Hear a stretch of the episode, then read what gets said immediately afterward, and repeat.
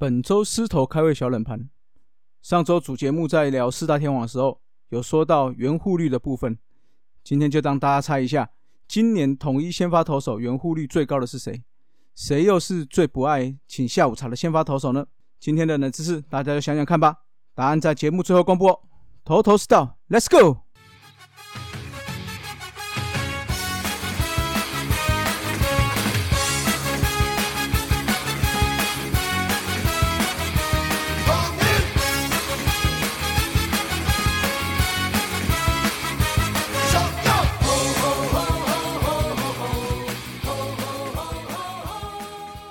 头头是道，猛狮战报，光头给你报一报。欢迎来到头头是道。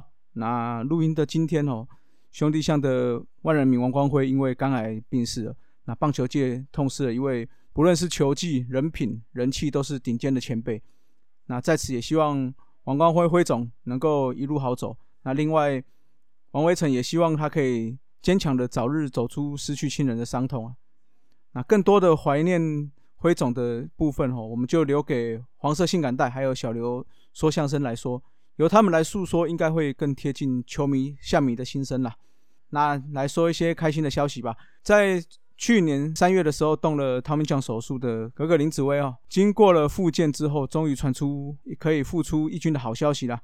那丙总表示说，本周会安排格格在二军先发三场哦，都出赛，如果能够顺利通过。投一休一的节奏最快的话，希望在第二周就可以重返一军的舞台了。上一次的一军出赛已经是二零一九的八月份了。那哥哥出的回归，除了加强我们的投手战力之外，那在左投上的应用应该就可以更有弹性了。那就希望他可以这次复出可以有个好成绩了。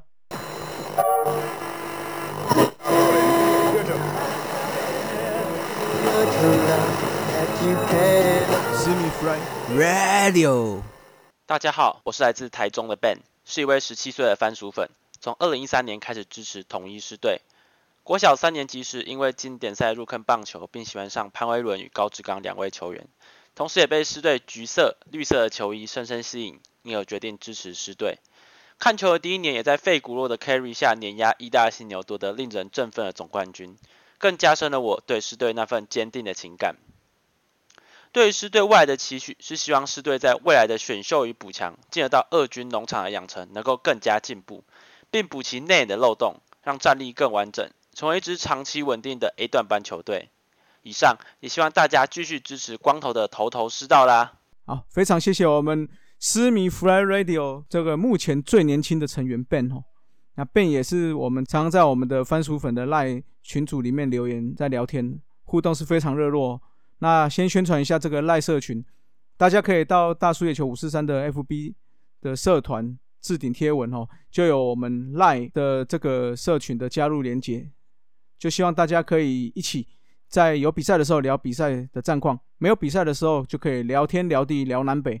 当然啦，别忘了要注意礼貌哦。那除了感谢 Ben 之外哦，也祝福他了，这个学测顺利。那我们再介绍一下哦，这个私密 Fly Ready 哦。就希望我们的私迷可以来这边录一段，为什么支持统一师，还有想要对球员、球团说一些什么话。那每到一段时间，我就整理起来寄给我们平常都有联络的球团人员啦。那也可以让球团还有球员更直接了解我们在想什么。所以未来不论我们的头头是道、龙给我讲、原氏物语、尼玛帮帮忙、阿杰手扒鸡、黄色性感带，还有小刘说相声，都可以有这样的单元，让我们各个的球迷都有一个发言的好机会了。那大家就继续期待喽。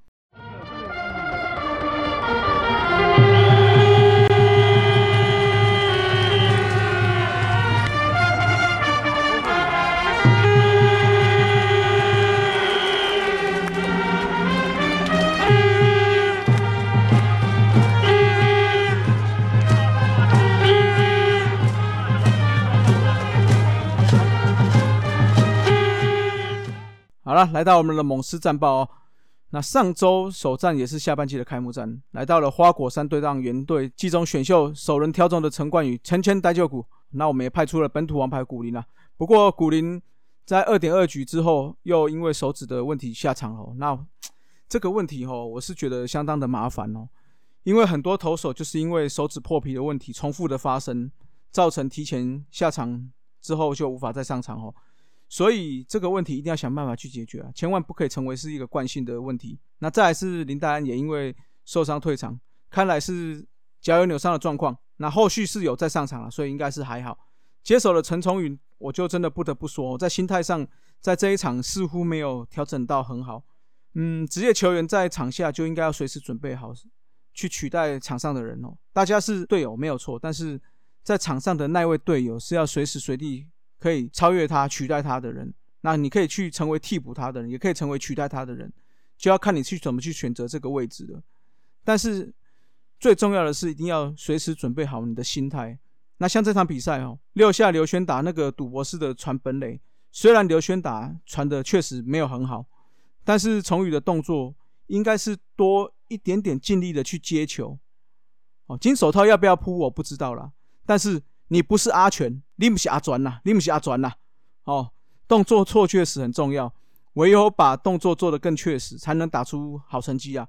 那堵住那些想要酸你、黑你的人的嘴，好不好？那回到比赛哈，打击似乎有比较好一些，包括安可、靖凯都有全垒打，但是重点就是得点圈的把握度还是相当不理想。全场我们打了十一支安打，加上三个保送，但是只有。靠刚刚说的安可跟靖凯的全力打打打下这四分，也在这个失误的状况下，这场比赛就无力回天了。那来到了周三的新庄跟邦邦之战，先来说投手蒙威尔这场其实开赛控球状况并不好，尤其他拿手的滑球一直投不到这个引诱的位置。不过他就这样磨着磨着哦，也靠着经验投完了六局，加上这场打击算是终于有一点点连贯了。让后续的投手有比较安全的差距来投球，也顺利拿下这一胜。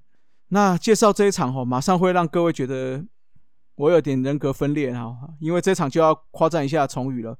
这场明显就是有把自己武装起来，两次的本垒攻防战，在站位接球，我觉得都有不错的表现。那另外在六上那个满垒的两分打点二连打，也确实打得相当出色哦。如果说有这样的表现，不只是别人不会酸你，也更有能力跟戴安竞争一号捕手的本钱呐。那这样打击算是有打上来啊。志杰跟他 K 的连线不只有得分，也让攻势可以一直延续下去。那另外要说一下 Jerry 吴杰瑞的打击，良好一坏下，不断的把一个不是设定的球打掉，最后打出一分打点的穿越安打。哦，我是认为这个打击相当精彩啊。Jerry 在这个四大运的时候。我就特别期待他的打击哦，有在专注他的看他的打击的表现。虽然进职棒后有点伤伤停停啊，但是他对棒子的控制能力，还有在得点圈把握度是算算是相当的不错。目前我查了一下，生涯得点圈总共有一百九十四个打数，打出了六十七支安打，一共有八十八分打点，所以得点圈的打击率是三乘四五。上垒率有四成一五，长打率是点四九零，攻击指数来到了点九零四哦，这个足以证明他在得点圈是非常有攻击能力的。好了，来到了中信兄弟周末三连战的第一战哦，布雷克再次用他的好投证明他是今年投手中数一数二的强者了，七局四安三 K 没有失分，再次的优质先发，也再次拿下本场的单场 MVP 哦，那更是今年的第七次夺得单场 MVP 啊。有好的投球，打击也是非常连贯的打下十一分，这个应该是复赛后到现在目前打击最顺畅的一次，尤其是第三局、第五局两个大局。不过美中不足的应该就是 Jerry 本场的两次跑垒了。哎，不是啊，上周是是怎样？我说你们可不可以不要一场夸你们，下一场又要酸你们哦？这一集的标题我们就直接下好了，就下让光头人格分裂吧。哦，上一场我才刚才称赞说 Jerry 不错。结果这一场嘞，先是二局两人出局的时候，林子豪的中间方向安打，那一垒的 Jerry 因为满球数的关系嘛，所以就先起跑了。那刚好陈文杰在处理过程中没有很顺畅，小漏了一下啦。结果你就一想要一口气想要靠回本垒，最后死在本垒。那坦白说哦，这球看得出来差的有点多啦。虽然说我觉得这个三垒指导要负一些责任呐，哦，但是自己的脚程还是要稍微做考量啊。那再就是山下的那一局，满垒一人出局，U 爱的深远高飞哈，这是一个非常基本的高飞牺牲打。但是 Jerry 冒险冲二垒，结果死在二垒。当然啊，三垒回来的靖凯也要负责任哦。虽然很深远了，但是我是觉得大家要尽力去跑。结果你看，Jerry 的冒险跑垒先出局，也使得靖凯在本垒回来得分不算哦。那当下大家都有看到转播嘛？丙总气到捶门哦，就如同赛后丙总解释到捶门的原因的时候所所说的啦。对兄弟的时候，我们是败多胜少，所以不应该松懈轻松。所以其实不只是对兄弟，而是对任何比赛都是有翻盘的可能哦。这场就结果论来说，是因为布雷克投的出色，再加上五局还有一个大局，也让这一分看起来不是这么关键。但是如果不是这样子呢？有可能就是因为这场比赛输了。那我们更放大一点，会不会因为这场比赛输了，最后没有进季后赛或冠军赛呢？哦，所以我觉得球员们在球场上还是要拿出必要的坚持哦，该尽力跑就要尽力跑。哦，没有什么是一定的。靖凯回的这个回本垒，以为够远了，所以放慢了，结果这分没有得到。那最后再来念了个两句哦。虽然今年我们常常使用速度战，但是哦，不是埋着头向前冲就好了，也是要考量自己的速度嘛。所以说，我们常常在聊这个日本、韩国战术啊，他们的跑垒都很大胆、很积极。可是大家不要忽略了，在这些大胆积极的建立是有在。基础的基本功，还有完整的执行力上面，并不是只有我们看到像这种积极大胆的跑垒，或者是敢冲敢传这样子这么简单而已。我举个例来讲，那我们整个台湾最最可惜的这一次就是二零一三的经典赛，大家应该还记得九上对日本的时候，九上两人出局，一垒鸟谷进的盗垒，大家觉得很大胆啊。那后来在日本电视台的节目中哦，日本球员就有提到这这个 play，他们在赛前有针对所有的。台湾的投手做出了描述的记录，那这个禽收，我想大家都有在做了，也确实当下教练团有在看陈宏文的投球秒数跟一垒跑者鸟谷进跑垒的秒数。那在确认这样的情况下之后，下达这个盗垒指令。虽然我们知道这个叫做那个成败论英雄嘛，但是如同我刚刚讲的，他们的积极和大胆是建立在足够的基本功上面，还有完整的执行力上。所以。还是要期许哈，不只是统一的选手啦，是所有的台湾球员都可以演进成像日本这样子的坚持力，还有执行的能力了。好，那再来到了第三站，哎，三连战的第二站哈，这一场来到突破宝拉大战啊，再次再次上演哈。虽然五局下攻了这一分，但是啊，是靠着姜昆宇的失误，那延续了这一这个攻势得到这一分，但是实际上呢，还是没有办法攻克宝拉哈。有一分在手状况，击败江晨峰接手的一个狮头被林子豪敲了一发追平红，但是整体下来，我们所有的不管先发投手或中继投手都表现算是相当出色，哦，一路是压制对手，全场只被打六安，投出七 K，但是相对我们也被压制了，所以中场再次上演十二局和局大战了。那这里要提一下寿丘邱浩君再次上来一军投球，那希望说这次的好表现能够让他嗯控制好他自己的伤痛。哦，那能够把这个表现持续延续下去了。好，来到了上周的最后一场比赛，也是胡志伟在中职生涯的初登板。那胡志伟上演了好投，六局失两分的优质先发，虽然只有一 K，但是很明显，中信兄弟的打者并没有太多的有效击球，只是这里光头又要人格分裂一下了。三连战第一场比赛，丙总说对兄弟要认真，不要犯错，结果这一场自己犯下了失误。哈，七局胡志伟再度上场。其实投完六局的时候，我看胡志伟已经跟教练握手了，哦，也说差不多要下场了啦。哎，怎么知道七局又上来了？第一个人次又被曾松恩打一发全垒打，瞬间变成败战投手的候选人。后来才知道，原来丙总是想要学大联盟一样，在局间投球练习结束之后再上来换投，那让全场的球迷给胡志伟一个欢呼这样子。哦，我是觉得这个用意很好啦，但是。中止的规定，除非是对方换打者，不然局间上来，只要踏过了界外线，进到了场内练习投球，一定要投完一个人次。哎，这个部分哦，丙总是不是应该要对规则多了解才是哦？尤其是总教练对规则了解，像这种 case，也许很少很少出现，这是没有错。但是是不是要做之前，你很少很少出现，很少做，是不是要请球团人员先去？跟联盟去确认一下规定，那再来做这样的仪式。阿姆就还好，好最后有赢下比赛，不然心中不就留下了一个疙瘩哦。那说到后来赢下比赛哦，就要称许一下这个志杰还有大鸡鸡啊，都能适时把握机会。坦白说，这次机会我是搞不太懂中信的想法啦。在张伟胜上垒之后，靖凯短打护送，接下来两位强力的左打，结果压上来的是谢龙豪，而不是热身也一阵子的左投李彦清。那当然有拿下，最后是有拿下分数了，但是过程中我是觉得幸运成分大一点啦。先是志杰要偷跑，好像要偷跑，但是似乎要被抓到了。结果谢龙豪一个传歪，让志杰一口气上三垒。接着大鸡鸡在量好球之后一个挥棒，看起来有插棒，没有插棒。我是我看觉得是没有了，但主审认定是界外。虽然祝总上来要求看电视辅助判决，后来也没有改判。哦，那再看几次，我是认为没有插到，但是应该最后是用没有明显证据可以改判而维持原判了。那就在这个幸运的维持原判之后，大鸡鸡马上把握第一球，打出右外野的超前安。所以啦，没有那个牵制爆传，没有那个插棒，甚至是如果一开始他们派出了李彦清，或许就没有接下来这个超前分哦。那当然这是后话了。那接下来还有一个这个重点哦，就是在这场比赛，我觉得还有一个团体凝聚表现非常好的地方哦，就是在九局下一个三游间深远的滚地球。重停一个反手接球，转身传一垒，哦，传的这个又快又准哦！当场休息室的所有人都站起来鼓励重停。想想看，重停上半季为什么会下二军哦？就是对上了中信兄弟一个失误，让他 算是信心有点崩溃。那我觉得用这次的好表现可以证明是他是可以的嘛？哦，所以也希望说这样好的表现能够持续下去哦，不要再有这种好像对自己信心不足的地方啊。